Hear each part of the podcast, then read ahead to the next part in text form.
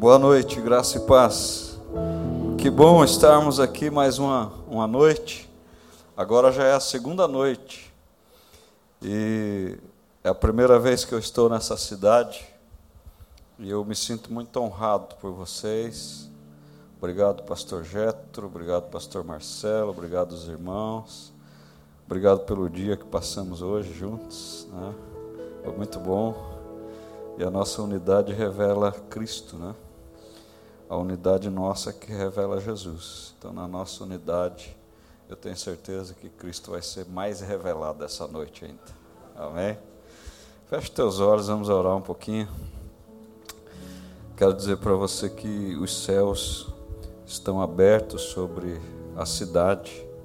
Nós não estamos simplesmente fazendo um seminário, nós estamos é, buscando a presença para que o céu se mantenha aberto sobre a cidade. Ah, o Senhor vai girar uma chave na sua vida, e essa chave girada na sua vida vai fazer de você uma tocha humana no fogo do Espírito. E você vai caminhar por essa cidade aqui, você vai influenciar muitas pessoas. Você vai ser como se fosse uma, um imã do Espírito, vai atrair pessoas. As pessoas vão olhar para você e vão sentir a presença, eles vão olhar para você e vão sentir Deus na sua vida. Algumas coisas vão mudar na sua vida, algumas coisas vão destravar na sua vida, coisas que estavam travadas, sabe? Coisas que levaria 10, 20 anos para acontecer, vai começar a acontecer em um dia, um mês, em um ano.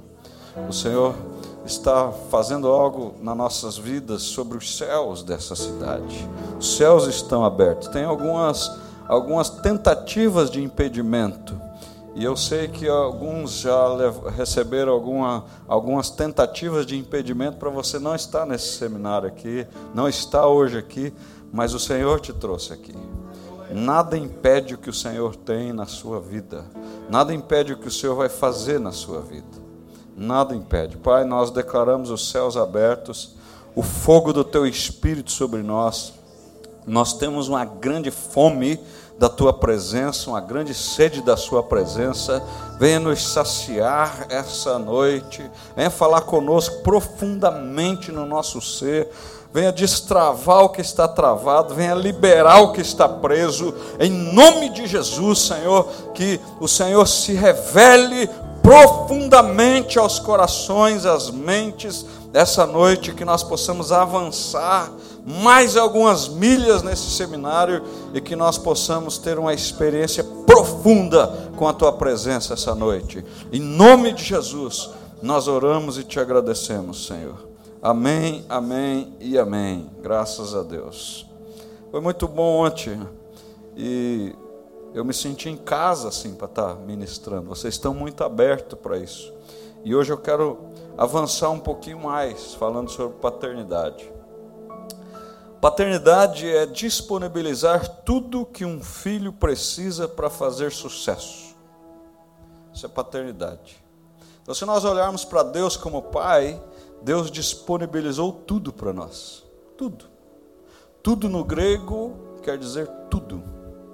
E tudo no hebraico quer dizer tudo. E tudo no português quer dizer tudo. Tudo no inglês quer dizer tudo. Tudo é todas as coisas. Deus Pai disponibilizou tudo para nós. Dele é a terra e tudo que há nessa terra. Ele diz que ele é dono do ouro e dono da prata, diz o profeta. Diz que ele é dono de todas as coisas que há nos céus e na terra, as escrituras dizem. Então, Paternidade é disponibilizar tudo que um filho precisa para fazer sucesso. Filhos de direito por Cristo para receber tudo de Deus e deixar tudo que não é de Deus. Então a questão da paternidade é assim, ó, é receber tudo de Deus e deixar tudo que não é de Deus. É tomar uma decisão, é um novo rumo, é uma nova história, um novo caminho, é um novo tempo, um novo nível, é o próximo nível. Não sei se alguém joga videogame ou já jogou videogame aqui. Não tem o próximo nível, o next level. Então é o próximo nível. Deus está nos levando aos próximos níveis da, com a paternidade. A paternidade é uma chave. Paternidade é uma chave, uma pequena chave que abre grandes portas. Quando nós recebemos, como nós, quando nós assimilamos a paternidade, nós recebemos uma chave que abre grandes portas. Nós não imaginamos o que Deus pode fazer conosco. Quando eu aceitei Jesus na minha vida, entreguei minha vida para Jesus, eu tinha 18 anos. Eu namorava a Neide, que hoje é minha esposa. Ela era cristã eu não. E um certo dia lá, uma história longa, eu aceitei Jesus pela intercessão e oração dela, da minha mãe. Fizeram um complô a Neide, que era minha namorada, minha mãe e a minha sogra. Né? As três fizeram um complô de oração. E aí os céus não aguentou, né? Os céus veio mesmo sobre a minha vida e eu tive que entregar minha vida para Jesus. e eu ontem eu falei que eu tinha esse problema de paternidade, de orfandade. E quando eu aceitei Jesus, eu fui numa reunião de oração e um rapaz, um jovem, se levantou e, e começou a falar em línguas e declarar palavras na minha vida. E ele disse assim: Eu vejo você entrando e saindo de aviões. Eu vejo você com a mala pequena nas mãos e você entra no avião e sai, entra em outro e sai, viaja. Eu vejo você atravessando, eu vejo um monte de mapas geográficos e esses aviões sobrevoando por cima desses mapas e você indo de um lado para o outro pregando o Evangelho. E eu guardei isso e de vez em quando eu lembro. Uma vez um missionário se levantou numa conferência de avivamento e fez um apelo assim: quem gostaria de pregar na África? Eu peguei e fui lá na frente, né? A Neide era minha esposa, era minha noiva. Ela ficou me olhando assim, vai sozinha, né? Daí eu falei: eu fui, fui lá na frente. Ela, eu não quero ir para a África, eu não tenho chamado para ir para a África. Eu falei: eu fui sozinho, né? Aí eu, depois de 10 anos, eu fui para a África, fui pregar na África. Só que eu tinha esquecido desse apelo. Eu tinha esquecido. Aí quando o avião pousou, que eu desci, quando eu pisei assim na terra africana, o Espírito Santo me lembrou e falou assim: Eu não prometi para você que você ia pregar aqui? Aí eu fiquei, fui fazer um cálculo, dez anos depois, Deus cumpriu uma promessa sobre a minha vida. E eu fui sozinho, porque a Neide não foi no apelo comigo. Ela ficou. É assim que Deus faz, né? As orações, é, Deus escreve, Deus guarda a intercessão, a profecia, a promessa está guardada em Deus. E não importa o tempo, vai se cumprir. Porque o Pai, Ele disponibiliza tudo para que o filho tenha sucesso. Quando Jesus foi se batizar, Jesus foi ao Rio Jordão com 30 anos pediu para João Batista batizar ele. João Batista batizou ele e diz o texto que os céus se abriu. E dos céus ouviu-se uma voz dizendo: Este é meu filho amado, em quem eu me comprazo, quem tem grande alegria. E diz que veio uma pomba sobrevoando, o Espírito Santo em forma corpórea de pombo e e sobrevoou sobre Jesus. Veja aqui, quadro lindo da Bíblia. É a única vez que a Trindade se manifesta em um único momento. Pai, o Filho e o Espírito Santo. E é o único lugar que o Espírito que está escrito que o Espírito Santo se revelou de forma corpórea, um, como um pássaro. Então veja que o céu se abriu e a voz do Pai veio para afirmar o filho. E ele diz: Esse é meu filho amado em quem eu tenho grande prazer. Se eu disser para você que os céus estão abertos aqui hoje, e você pode escutar a voz de Deus dizendo: Você é meu filho amado em quem eu tenho prazer. Você é minha filha amada em quem eu tenho alegria. Se eu disser para você que Deus pode falar isso direto para você hoje, como falou para Jesus, você crê nisso? Pois ele está falando, ele está dizendo: Este é o meu filho amado. Os céus estão abertos para você.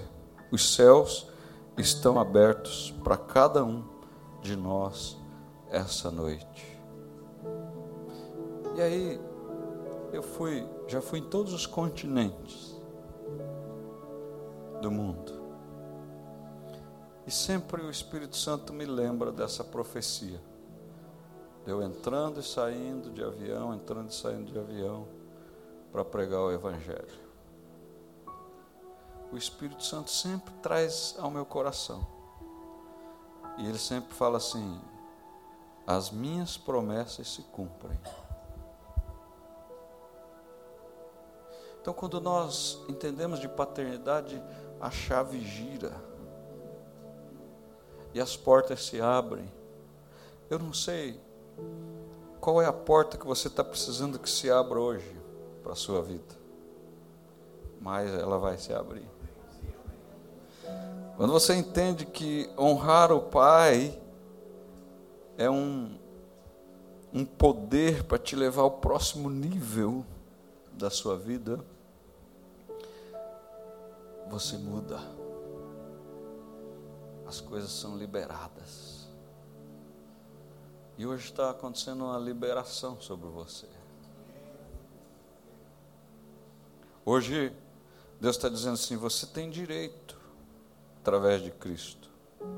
Olha que o apóstolo Paulo disse em Gálatas 4, do 1 ao 7. Digo mais isto: enquanto é menor de idade, o filho que vai herdar a propriedade do pai é tratado como escravo, mesmo sendo de fato dono de tudo. Enquanto é menor, há pessoas que tomam conta dele e cuidam dos seus negócios até o tempo marcado pelo pai. Você crê que existe um tempo marcado para você? E que por algum motivo eu estou aqui essa noite falando aqui nesse microfone para você. E podia ser qualquer um de vocês falando aqui esse tempo. Mas Deus tem um tempo marcado. E eu quero derramar sobre a sua vida essa noite uma unção que está sobre a minha vida. Eu quero que você receba isso. Essa graça, esse favor, que Deus tem me dado. Eu quero impartir sobre você. Eu quero repartir com você. O filho, ele é liberado no tempo marcado pelo pai. E você já parou para pensar ontem, hoje e amanhã nós vamos pensar junto que tem um tempo marcado pelo pai aqui para vocês? que o que está acontecendo espiritualmente e nessa igreja, nesse lugar, é um tempo marcado por Deus, é uma agenda de Deus. Sabe, irmãos, eu não tenho agenda, eu não faço agenda, eu ando na agenda de Deus, eu tenho uma missão. Eu não, eu não, não falo assim, ó, estou com a minha agenda aberta. Eu, aliás, eu não gosto de sair do meu lugar de oração. Eu só saio quando Deus manda. Hoje eu estava compartilhando com o pastor Marcelo que eu tenho um lugar de oração na minha casa. E aí eu estou lá orando, orando, orando, e Deus fala assim: se prepara porque você vai voar. E a minha casa é na linha do aeroporto, pastor. Toda hora passa avião em cima. Então, às vezes eu estou orando, aí tem uma porta bem grande assim. Eu olho assim, aqueles aviões passando, e Deus fala assim: prepara. Porque está chegando a hora de você voar de novo. E aconteceu isso quando o pastor Marcelo me ligou. Deus tinha falado comigo uns dias antes. E Deus fala isso porque é o tempo marcado. Eu assim não eu não gosto de falar para os pastores, ó, oh, por exemplo, vir, ir numa cidade e dizer assim, ah, eu tenho tal dia, tal dia, minha agenda está aberta. para fechar a agenda para pregar em igrejas. Eu não gosto disso. Eu gosto de andar na agenda de Deus. No tempo marcado pelo Pai. E eu, assim, tenho certeza absoluta que é um tempo marcado para você. Você vai fluir na sua vida em algumas áreas que vai assustar você.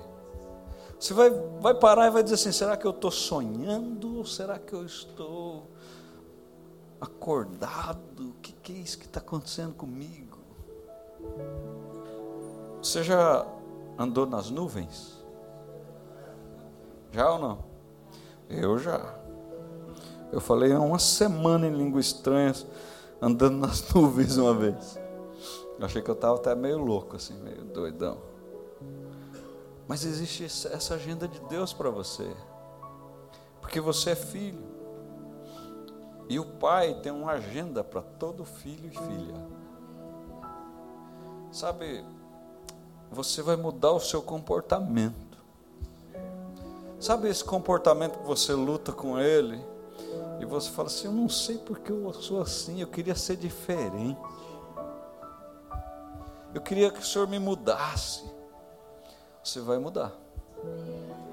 Porque a agenda está marcada por uma mudança especial na sua vida.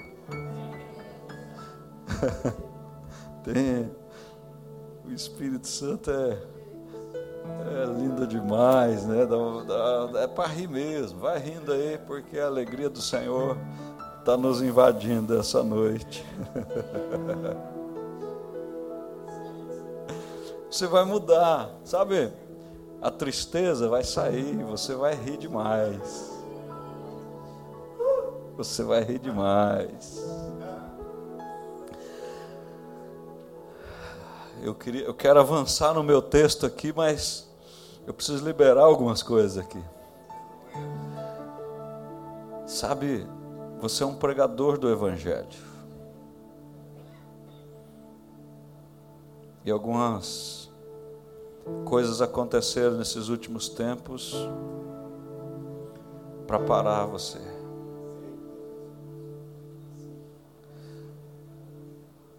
Eu vejo como umas flechas lançadas para atingir os teus pés, para você não caminhar mais e não pregar mais. O inimigo tentou te ferir para você fechar sua boca. E você até disse: Eu não vou mais falar. Eu não quero mais.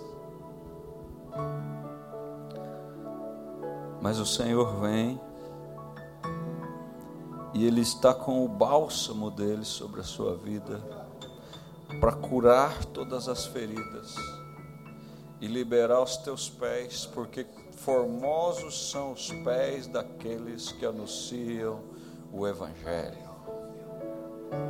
E os pés daqueles que anunciam o Evangelho estão calçados com os sapatos que faz parte da armadura de Deus. E, e o sapato da armadura de Deus é a preparação do Evangelho da paz. O Pai, essa noite, marcou para você uma agenda para liberar você, para destravar sua boca, que algumas coisas aconteceram para ferir você e te calar. Mas o Espírito está aqui destravando a sua boca. É o tempo de falar, é o tempo de pregar, é o tempo de abrir a boca e testemunhar. O pai está levantando e protegendo os seus filhos, para os seus filhos continuar falando.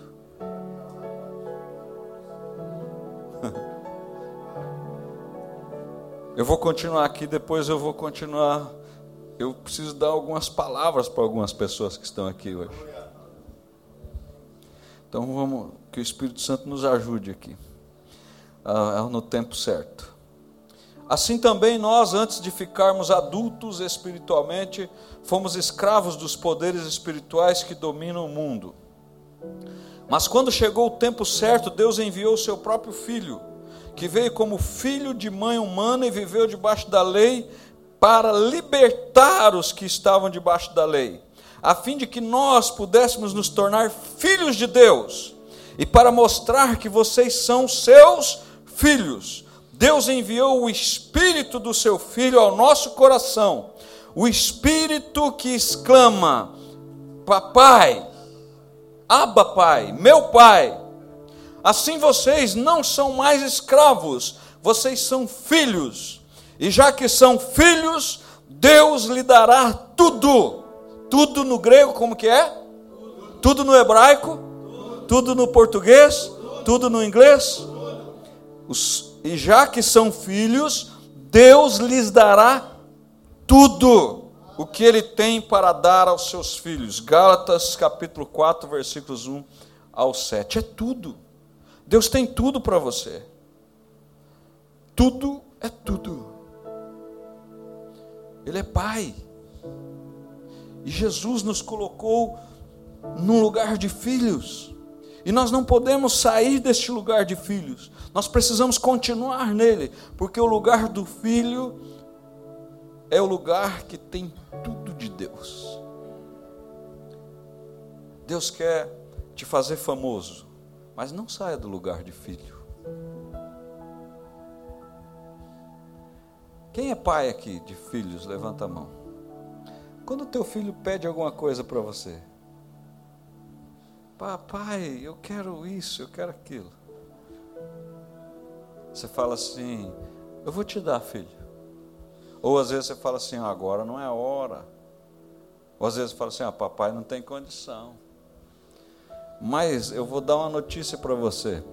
O teu Pai celestial, ele é dono de tudo. é dono de tudo. É dono de tudo, tudo, tudo, tudo. Então ele não tem a limitação que nós, pais terrenos, temos. Ele não é limitado, Deus é ilimitado.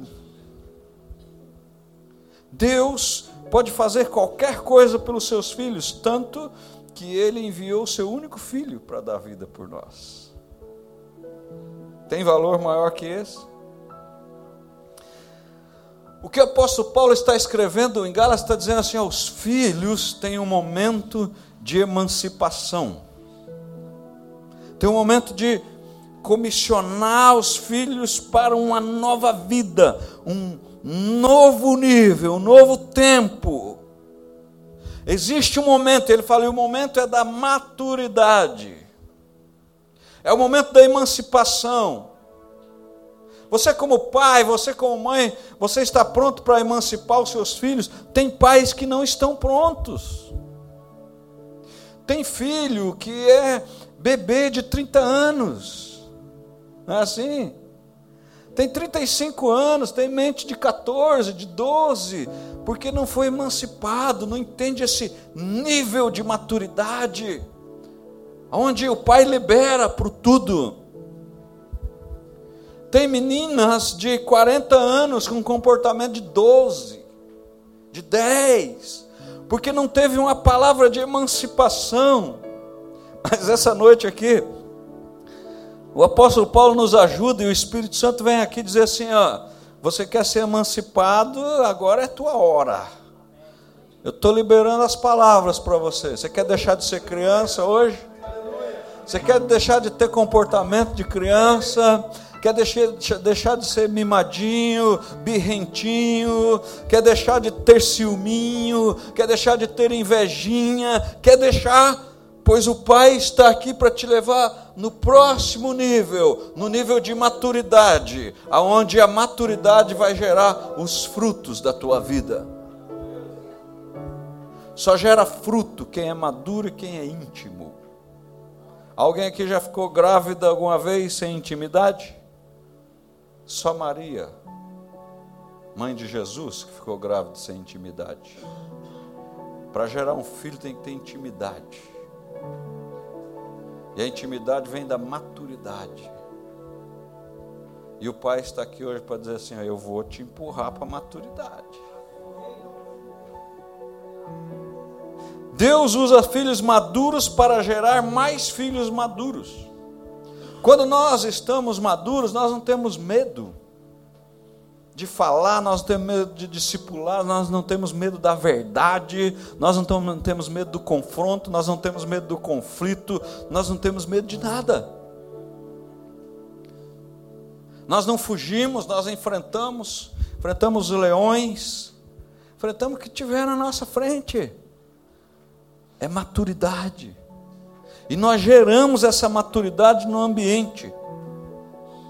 Sabe? Deixa eu falar um negócio para você. A igreja não é um jardim de infância, não. Aqui não é brincadeira no parquinho, não, de diversão. tem gente que tem uma cabeça assim, a igreja é um jardim de infância. Não é, não. A igreja não é um parque de diversões também, não. A igreja é um exército. A igreja é um exército onde os soldados são emancipados para ocupar os territórios, para conquistar os territórios.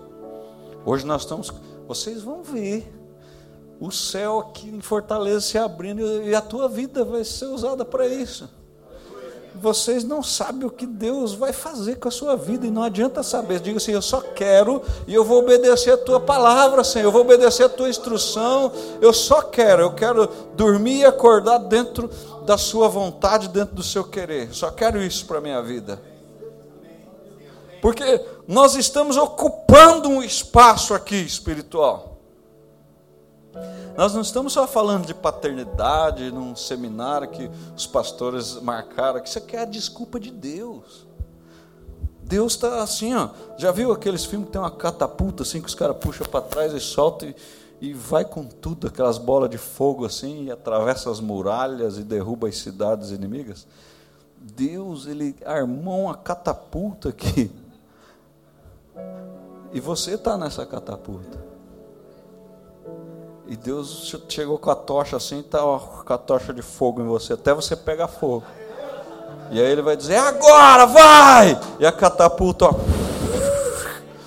e vai aonde ele, ele direcionou. Eu vou falar uma coisa para você. Deus armou uma emboscada para você. Deus fez uma armadilha para você estar tá aqui ontem hoje e amanhã. Você, você, você não pensa que alguma coisa está acontecendo assim da nossa parte, não está. É o próprio Deus, Ele armou para você estar aqui. Ele armou para você. Deus arma emboscada também. Você caiu na emboscada de Deus. E agora não tem volta, meu irmão. Os céus estão abertos e você vai ver o resultado dos céus abertos. A terra de Fortaleza está sendo invadida. E você vai queimar. Você cantou ali, deixa queimar. Vai queimar mesmo. Não foi só a música ali, não. E o pessoal vai queimar mesmo. Você vai acordar de madrugada e você vai falar, eu sou filho, e o pai vai falar, filho, filho, vem aqui, vem aqui, vamos bater um papo particular nós dois aqui, agora está todo mundo dormindo, tem mais silêncio, você já dormiu um pouquinho, a sua cabeça está mais tranquila, vem aqui, filho.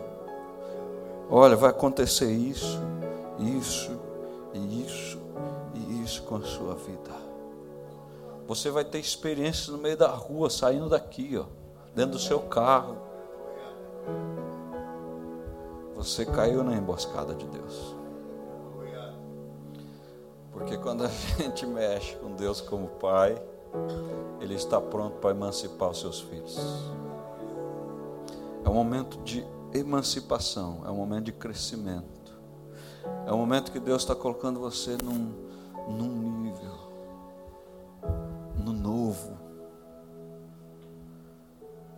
Coisas novas vão acontecer na sua vida. coisas novas. Olha o que a Bíblia diz: Agora eu me sinto feliz pelo que tenho sofrido por vocês, pois o que eu sofro no meu corpo pela igreja, que é o corpo de Cristo, está ajudando a completar os sofrimentos de Cristo em favor dela. E Deus me escolheu para ser servo da igreja, e me deu uma missão que devo cumprir em favor de vocês. Essa missão é anunciar de modo completo a mensagem dele. Essa mensagem é o segredo, veja só. Deus nos dá condições de anunciar de modo completo e diz assim: esta mensagem é o segredo. Que ele escondeu de toda a humanidade durante os séculos passados. Porém, que agora ele revelou ao seu povo. O plano de Deus é fazer com que o seu povo conheça esse maravilhoso e glorioso segredo que ele tem para revelar a todos os povos. E o segredo é esse. É interessante que Paulo fala que tem um segredo, mas ele revela o segredo agora aqui. Ele diz assim: o segredo é este. Cristo está em vocês, o que lhes dá firme esperança de que vocês tomarão parte na glória de Deus. Assim, nós anunciamos Cristo a todas as pessoas, com toda a sabedoria possível. Aconselhamos e ensinando cada pessoa, a fim de levar todos à presença de Deus, como pessoas espiritualmente adultas e não crianças, emancipados, adultos, e unidas com Cristo, é para realizar essa tarefa que eu trabalho e luto com a força de Cristo, que está agindo poderosamente em mim. Colossenses 1, 24 ao 29. Veja, todo o trabalho de Paulo e toda a obra de Cristo é para que as pessoas sejam adultas espiritualmente. Em Efésios 4,11 diz assim que tem os cinco ministérios: o apóstolo, o profeta, o pastor, o evangelista e o mestre. E diz lá que os cinco ministérios é para que as pessoas fiquem maduras e deixem de ser crianças, para que a igreja cumpra a sua tarefa. Então existe um propósito de Deus em sua paternidade de levar os seus filhos à fase adulta. Na fase da maturidade, para que se cumpra a tarefa. É isso que Deus está fazendo, tirando gente da infância e colocando na maturidade. É deixar de ser criança espiritual. Deixa de ser criança espiritual. A paternidade de Deus libera, libera para esse momento. Quando você sabe por que Jesus foi batizar com 30 anos e por que, que o céu se abriu e a voz de Deus falou: Esse é meu filho amado em quem me compraz, quem tem prazer? Porque 30 anos era a idade de emancipação do judeu. Com 30 anos ele podia tomar decisões já. Aí era o tempo de emancipação. Então foi o, momento que o céu se abriu. Todos os, todas as pessoas que são adultas, em idade e em, cor, em corpo físico, quando tem comportamentos de crianças, é só um, um objetivo de um adulto se comportar igual criança. Você sabe qual é? Por que, que uma criança se comporta igual a criança? Sabem? Para ter atenção. E por que, que um adulto se comporta igual a criança? Para ter atenção. Alguém aqui já se comportou para ter atenção? Depois de adulto? Tipo assim, olha para mim, me observa aqui. E, e a tua atitude foi de criança. Hoje, vocês conseguiram chamar a atenção de Deus. Ele está dizendo assim: é a hora do outro nível. Você vai deixar de ser criança. você vai deixar de ser infantil espiritualmente. Todos os filhos órfãos fazem o que fazem porque estão tentando chamar a atenção do pai, porque não tiveram atenção devida quando foi necessário. Deus está falando para você. Eu tenho certeza que nesse auditório aqui teve pessoas que não teve atenção devida do pai. Tenho certeza. Aí Deus estava falando assim para você: Você vai ficar com essa desculpinha aí o resto da sua vida, é? Eu sou teu pai. E diga agora, diga agora que precisa aí, porque você chamou minha atenção. Eu te dou atenção. Não precisa mais você se comportar igual se você se comporta para chamar atenção. Então, eu sou teu pai. Você tem minha atenção. Diga aí. O que, que você precisa? O que, que você quer? Eu vou te emancipar hoje. Olhe para o seu passado e dê um tchauzinho para ele. E não deixe mais o teu passado perseguir você. Ande para frente, com coragem, sem olhar para trás. Eu vi o futuro. Eu gostei dele. E é para lá que eu estou indo. E você? Você já viu o futuro? Você, você gosta mais do seu futuro do que do seu passado? Ou você está se comportando como gostar mais do, do passado do que do futuro? Olhe para o seu futuro. Eu digo para você que ele é bom. Porque o nosso Pai é bom, ele diz assim, ele é o, a Bíblia diz, ele é o Pai das luzes. Ele não acrescenta dores, ele é abençoador. A bênção de Deus não acrescenta dores. Ele é um pai abençoador. Uma grande forma de abençoar os filhos é amar a mãe deles, você que é casado. E dispensar atenção a ela e a eles mais do que qualquer outra coisa ou pessoa. Sabe? Jesus tem uma noiva. Jesus tem uma noiva. E a noiva é a igreja. E eu amo a igreja. Quer brigar comigo é falar da igreja de Jesus. Quer ter briga comigo é falar. Eu amo a igreja de Jesus. Eu aprendi o seguinte: a igreja pode ser toda defeituosa, ter problema, ter dificuldade, mas é a noiva de Cristo. Cristo morreu por ela. E nós devemos amá-la e respeitá-la. Quer agradar os filhos? Ame a mãe deles.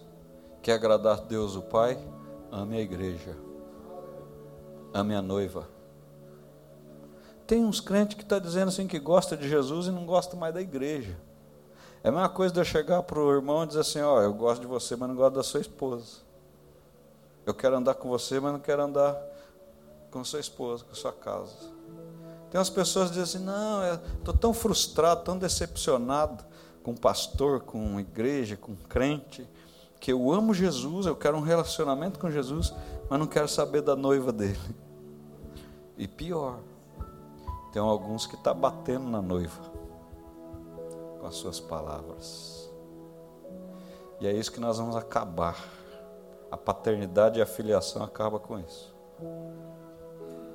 Eu quero desafiar você a andar na cultura da bênção. Como filho adulto, como filho emancipado. Você só fala bem. Lá no, na, no sul, na nossa igreja, é proibido falar de igreja e de pastor mal. E a gente libera e dá liberdade para honrar e abençoar qualquer igreja, qualquer pastor. Nós não falamos de igreja nenhuma e pastor nenhum. Se algum pregador fala de uma igreja ou de um pastor no púlpito, depois eu chamo e digo assim: nunca mais faça isso. Porque nós o filho maduro, o filho emancipado, a filha madura, a filha emancipada, ela tem uma cultura de bênção sobre as pessoas. A gente começa a ver as pessoas como Deus vê elas, a gente começa a ver as igrejas como Deus vê as igrejas, a gente começa a ver os líderes como Deus vê eles. Sabe, grande, o grande poder dos pais é olhar para os filhos e ver os filhos no futuro e profetizar o futuro deles. Esse é o poder que nós temos como pais. E Deus também vê isso, Deus vê o futuro. Deus olha para nós e Ele não vê pessoas derrotadas, pessoas fracas, não, Ele vê filhos emancipados e fortes, cheios do Espírito Santo, prontos para abrir a boca e abençoar, liberar palavras abençoadoras.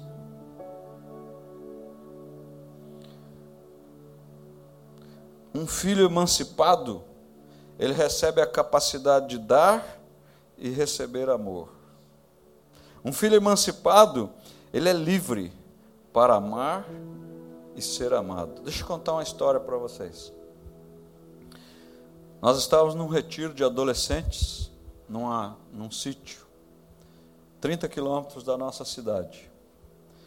E meu filho tinha 12 anos de idade, João Pedro. Hoje ele vai fazer 17 esse ano. E eles foram fazer uma brincadeira, uma e meia da manhã, chamado é, caça ao tesouro lá, uma brincadeira de adolescente em retiros de igreja. E tinha um barranco, eu não sei quantos metros tem essa parede, mas o barranco era quatro metros.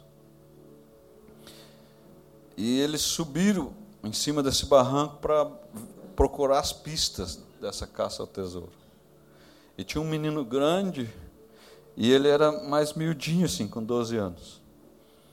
E eles foram pular um, uma, uma valeta que a gente chama, um negócio aberto, eles foram pular. Esse menino, menino grande foi pular e esbarrou nele, bateu nele. E ele voou daquele barranco de quatro metros e caiu numa, numa ponta de uma calçada, assim, com a cabeça. Assim.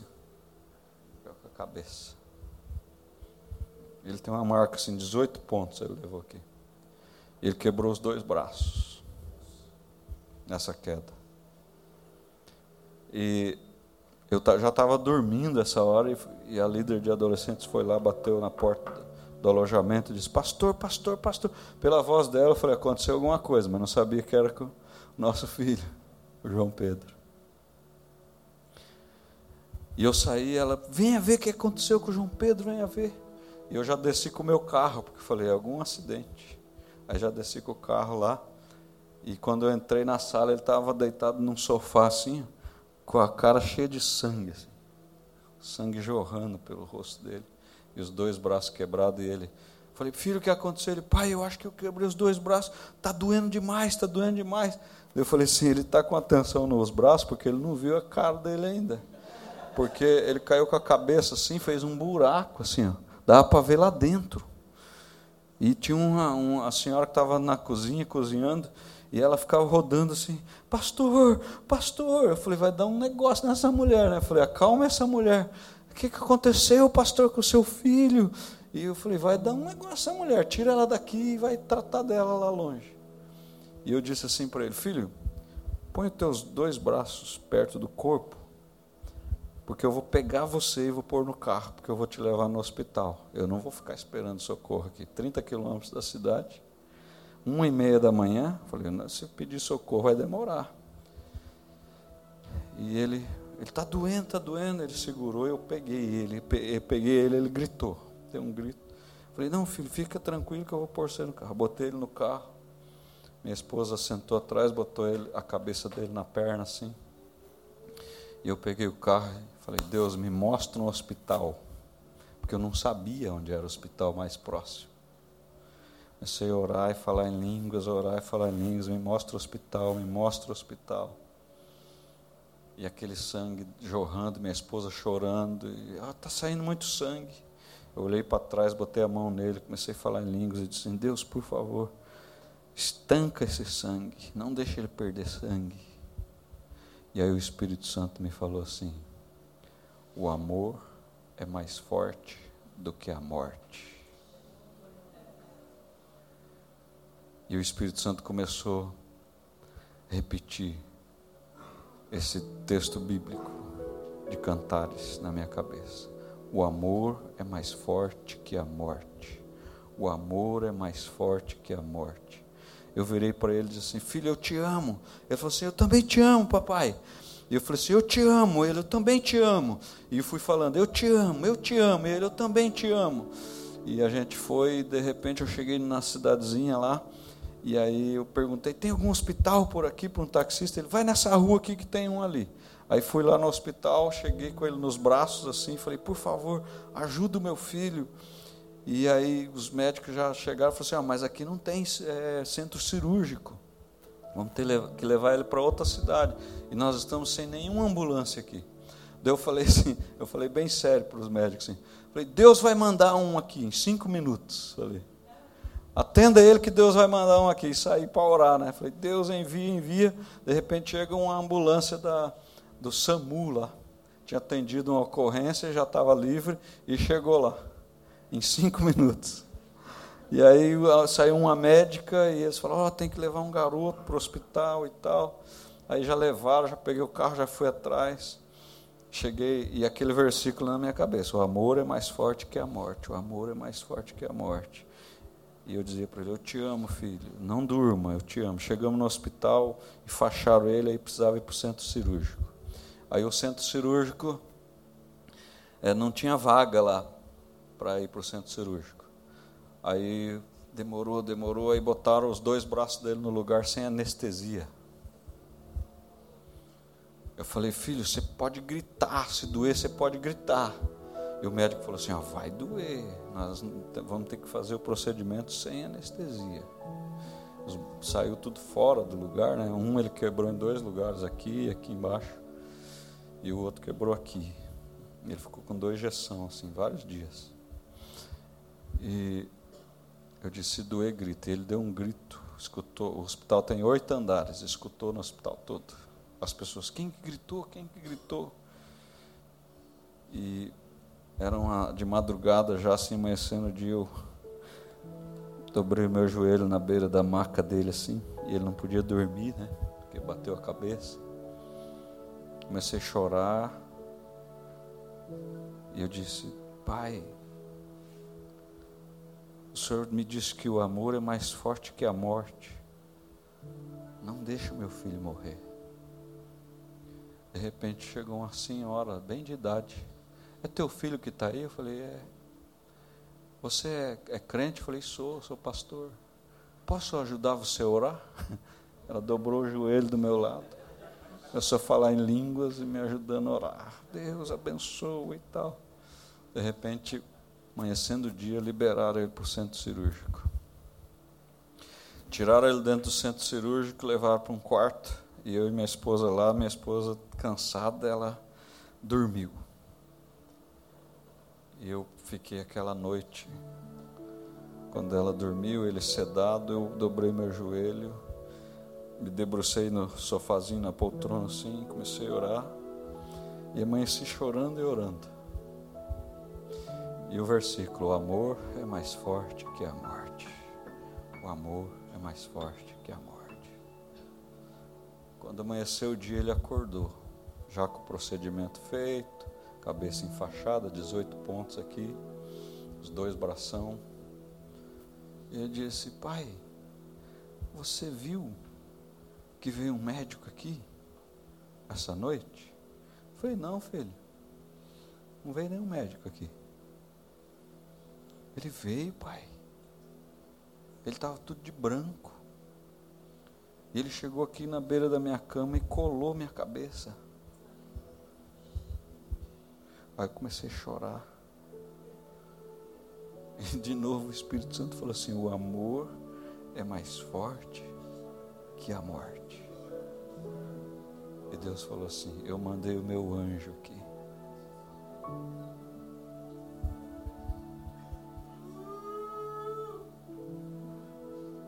Sabe? E eu entendi aquele relacionamento de pai e filho. E o que o Espírito Santo quis me dizer que o amor é mais forte que a morte. Porque de fato é. Quando a gente coloca o amor de Deus nas situações, os milagres acontecem. Eu digo para você, o amor é mais forte que a morte. Não interessa o perigo, o risco, não interessa o que está para acontecer mas o amor é mais forte que a morte.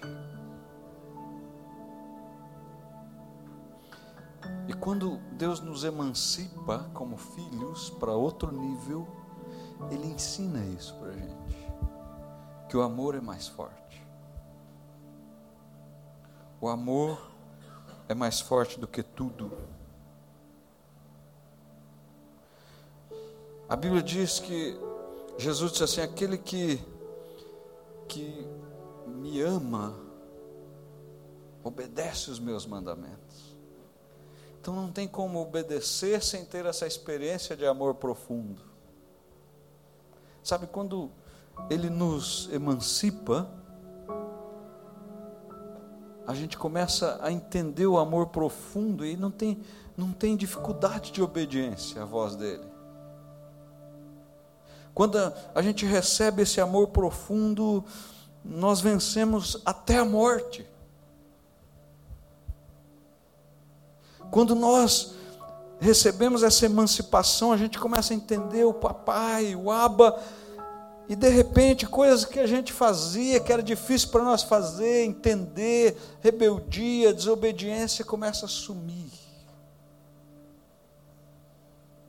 E hoje, você está entrando num outro nível como igreja de Jesus, onde você vai ser um promotor da obediência.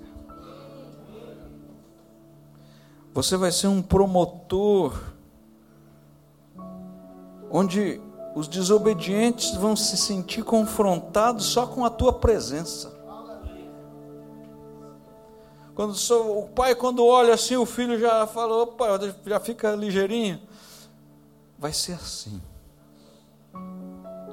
Os desobedientes vão ser confrontados com o teu olhar, a tua presença, porque o nível que o Senhor está te levando é um nível de maturidade, de emancipação. É, um, é, é novo, é um negócio novo. Os, os desobedientes vão chegar para você, vão chegar falando, confessando coisas. Eu, eu vivo algumas experiências e as pessoas começam. Porque a nossa igreja tem mais de mil pessoas, então tem os descontentes. Jesus nunca agradou todo mundo, né? Então eu não sou melhor que Jesus e nem quero ser.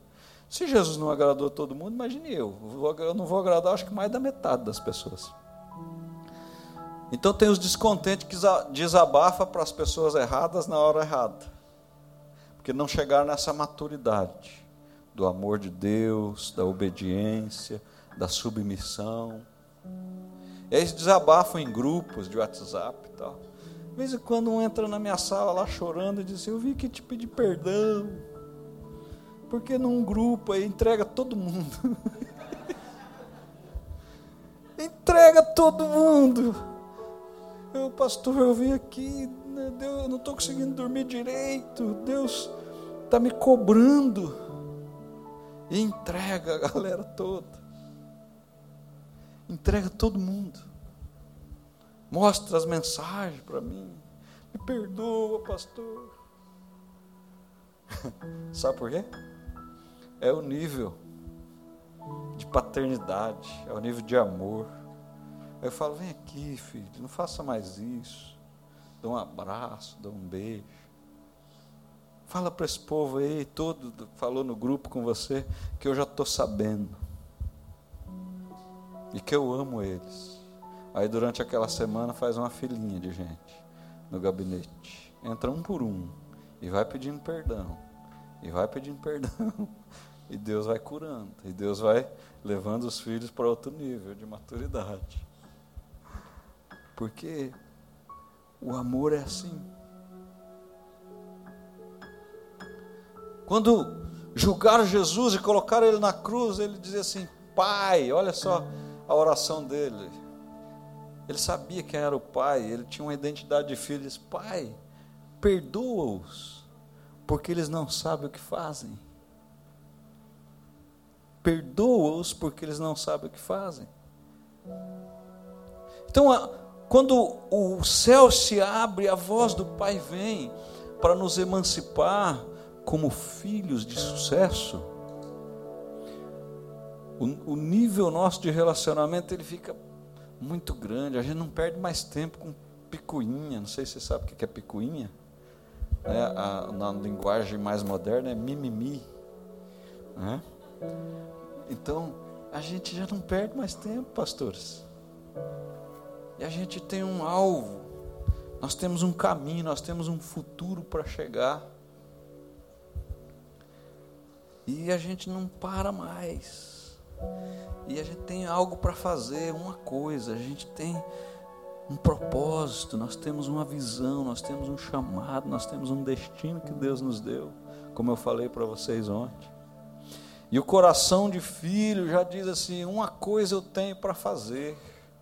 A minha comida e a minha bebida é fazer a vontade do Pai. A gente já não fica preso por nada, nem a morte nos segura, nem o, o, a ameaça de morte nos segura, quando nós estamos no nível de emancipação pela voz do Pai que vem dos céus, quando o céu está aberto. Nem morte nos segura. Se for necessário, ele manda anjos para ministrar junto com a gente. Você já ministrou junto com anjos? Ontem tinha um aqui.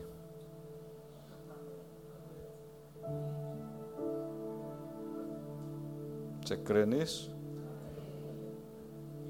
Os anjos são ministradores de Deus em nosso favor. A Bíblia diz que Deus dá ordem aos seus anjos a nosso respeito. Eu tenho um amigo que um anjo ligou para ele. Ele atendeu o telefone e foi falado, o anjo falou um monte de coisa para ele. E ele falou assim: Qual o seu nome? Ele disse assim: Gabriel. E desligou o telefone. Depois disso, a igreja dele cresceu, cresceu. Tem 18 mil membros hoje.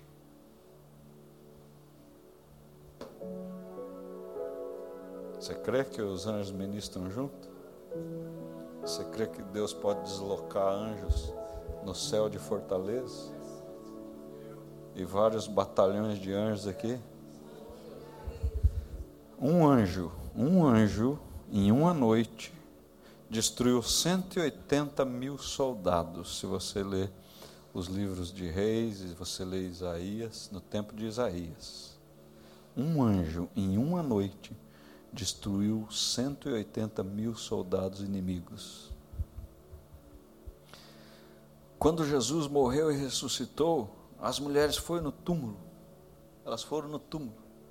Chegou lá, o, os anjos falou para elas: que, que estão chorando?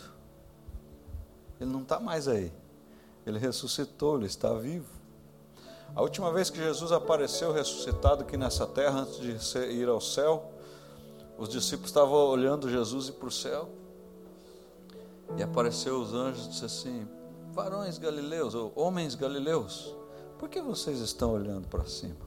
Esse mesmo que vocês estão vendo subir um dia ele virá novamente.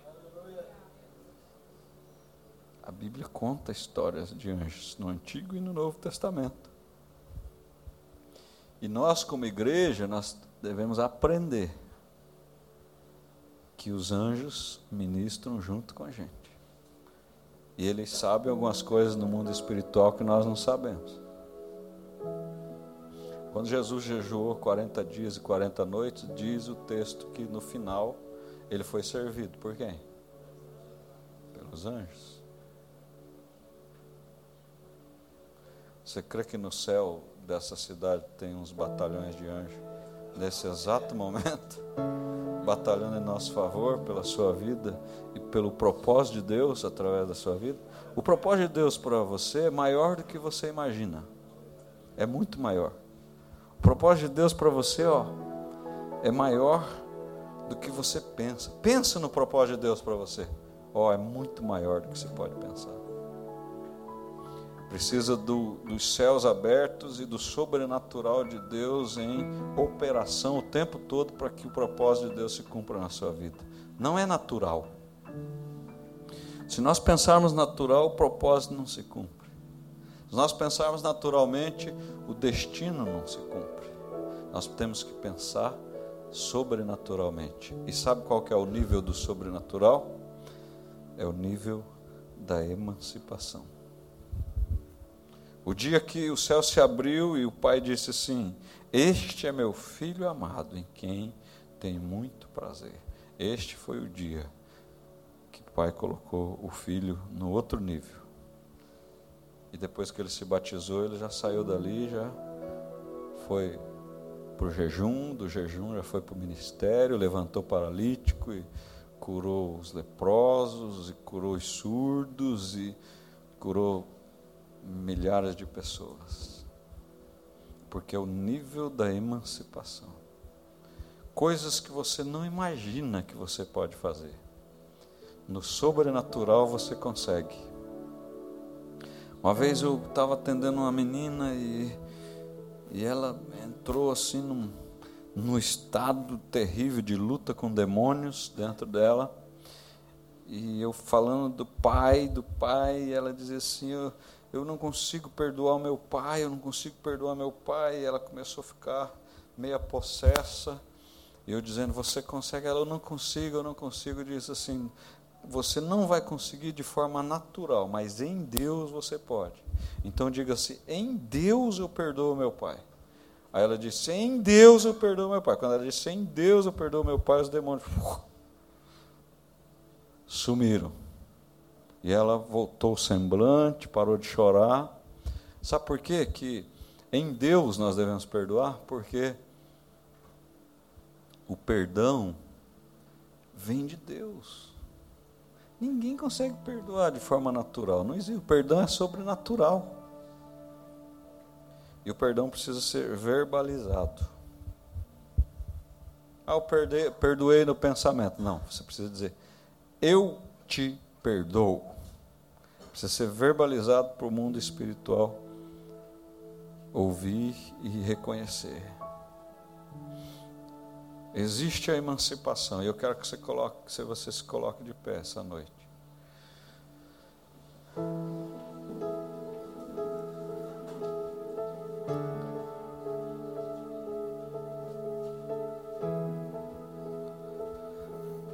Tem duas coisas que Deus, como Pai, preparou para você no seu comportamento. Duas coisas. No nível de emancipação, na hora da emancipação.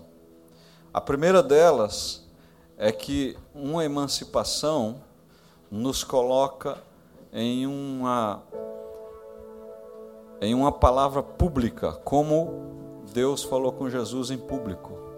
Deus falou do céu em público, então é uma palavra pública. E as duas coisas são que nós somos filhos da honra e da bênção. Esse é meu filho amado em quem me comprar. Ou seja, esse é o, meu, o filho que me honra e é o filho da bênção. Quantos aqui seu pai disse isso para você em um momento da sua vida? Esse é meu filho da honra e esse é meu filho da bênção. Quantos aqui receberam essa palavra do Pai? Levanta a mão. Nenhum recebeu. Ou alguém recebeu? Por quê? Porque os pais não sabem disso. A partir você agora já sabe. Então você precisa afirmar aos teus filhos agora, dizendo assim: Filho, você é, é filho da bênção e da honra. Filha, você é uma filha da bênção e da honra. E nós vamos fazer isso com vocês aqui essa noite. Os pastores vão pôr a mão em você e vai falar no teu ouvido assim: ó, Você é filho da bênção e da honra.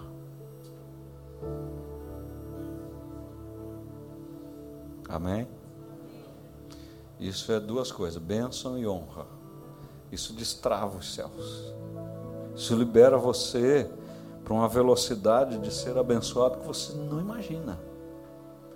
E libera você para um nível de honra no mundo natural e espiritual que você vai aprender uma chave. E vocês vão crescer como igreja, porque a bênção e a honra faz diferença em qualquer lugar. Bênção e honra é, é, são características de realeza, pessoas de palácio. Jesus é rei.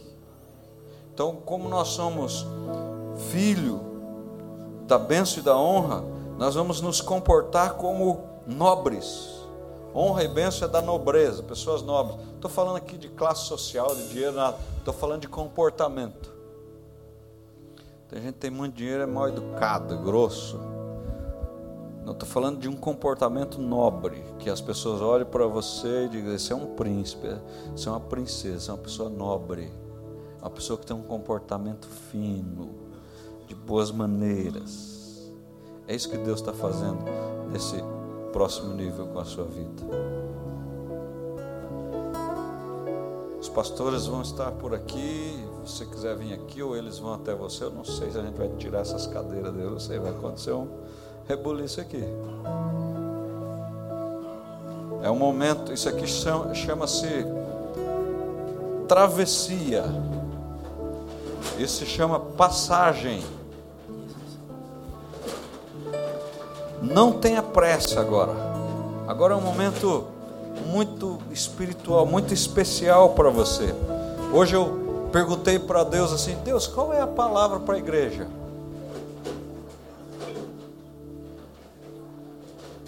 E a palavra veio assim para mim. O Espírito Santo falou assim: a, a palavra minha dos céus para a igreja hoje é: eles são especiais. Não sei se você sabia disso, mas Deus está dizendo: você é especial. Essa é a palavra, bem grande aqui, ó, do Espírito. Você é especial. E o Espírito Santo está te levando para um nível agora diferente. Vai acontecer um momento sobrenatural aqui, que vai refletir no resto da sua vida enquanto você viver nessa terra. Hum. Vai acontecer algo, uma cirurgia vai acontecer aqui. E essa palavra que você é filho da bênção e da honra, ou você é filha da bênção e da honra, é um momento de travessia, de passagem. É como se fosse um ritual de passagem para a fase adulta. Nós estamos liberando vocês para serem adultos espirituais, emancipados, maduros, ao ponto de gerar frutos para o reino de Deus. Isso é muito importante fazer ritual de passagem. E depois você vai fazer isso com os discípulos que Deus vai mandar para cá. Quando você perceber e Deus vai te dizer o momento certo, você vai fazer isso com eles. Vai dizer assim: Olha, eu abençoo você, porque você é um filho da bênção e da honra. E a partir de agora você vai estar num nível diferente com Deus e com a conexão com as pessoas. Então, pastores, fiquem aqui. Pode ir falando no ouvido deles. Você é um filho da bênção e da honra. Jovens, viesse aqui e segurasse as mãos deles para cima. Assim. Cada um segura uma mão levantada para cima. Os homens dos homens, as mulheres da mulher, os parentes. Pega na mão assim dessas pessoas aqui levanta para cima assim.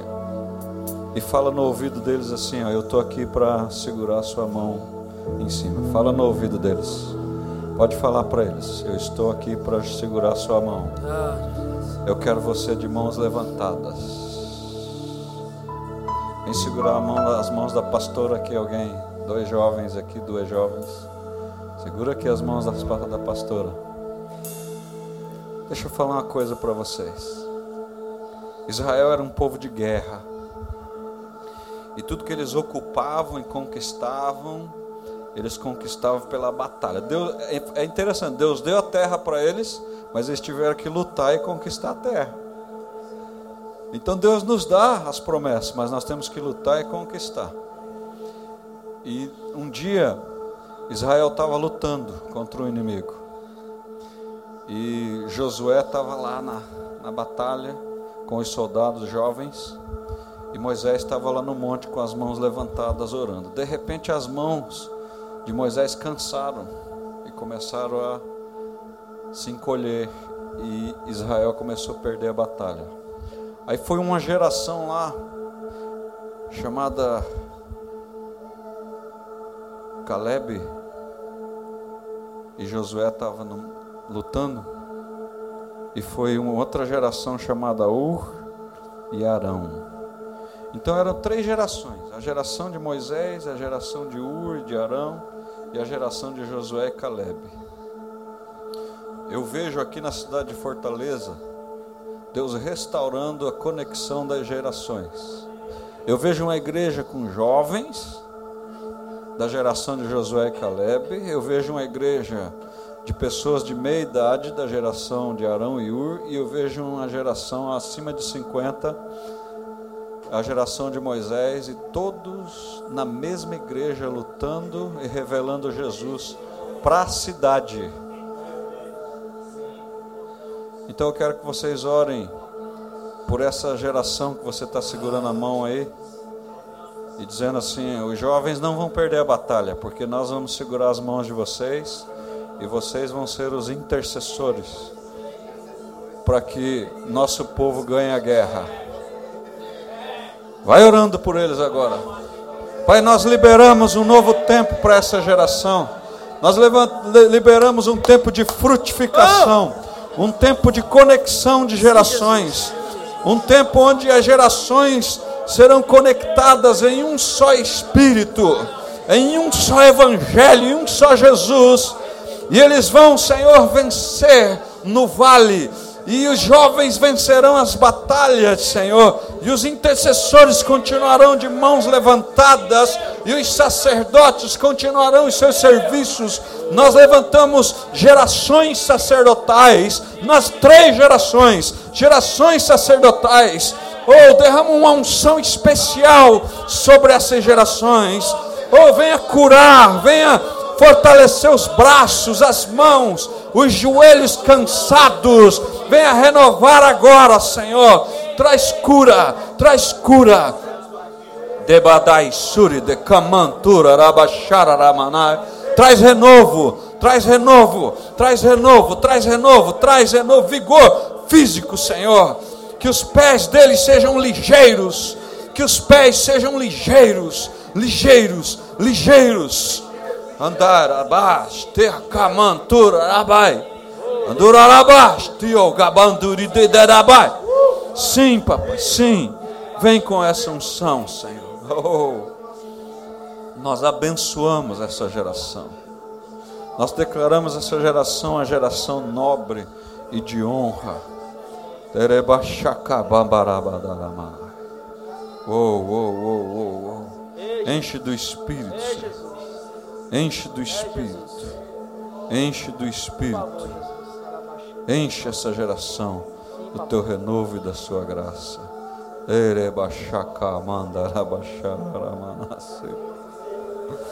Nós conectamos essas gerações profeticamente, Senhor, nessa cidade, em nome de Jesus. aleluia, aleluia. Obrigado, irmãos. Muito obrigado. Aleluia, aleluia. Glória a Deus.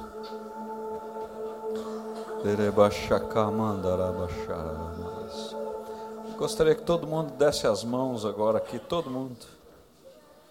Todos que estão aqui dentro, dê as mãos. Quero orar pela unidade de, da igreja, de vocês. A nossa unidade revela Cristo, deixa Cristo bem grande. Aleluia. Deixa eu falar uma coisa para vocês. João 21, Jesus fala sobre a unidade. João 17, 21, Jesus fala sobre a unidade. Ele diz assim: Que eles sejam um, como eu e você, Pai, somos um. Para que o mundo saiba que você me enviou. Deixa eu te falar. Jesus, como Salvador, é revelado no evangelismo. Quando a gente evangeliza as pessoas, as pessoas têm um entendimento de Jesus como Salvador. Mas a revelação de Jesus como Filho de Deus só é revelada quando as pessoas andam em unidade. Por isso que o diabo luta contra os crentes para não andarem em unidade. Porque só haverá revelação do Filho e do relacionamento do filho com o pai no meio da unidade. Jesus Salvador é uma coisa, Jesus Filho de Deus, o Pai, é outra coisa. E ele orou que eles sejam um, como eu e você somos um, para que o mundo conheça que você me enviou. Então nós vamos orar essa oração da unidade, para que a sua vida revele ao mundo que Jesus, além de Salvador, é Filho. Amém? Vamos orar?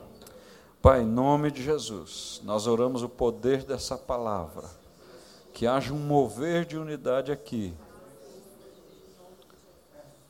que essa cidade nunca conheceu, que haja um mover tão grande de unidade que até os incrédulos podem reconhecer Jesus como o Filho de Deus, o enviado do Pai. Que haja um, uma revelação tão profunda à cidade e aos incrédulos que eles fiquem espantados, surpresos. Envia a surpresa do céu e revela Jesus como filho, através da nossa unidade, Pai. Em nome de Jesus.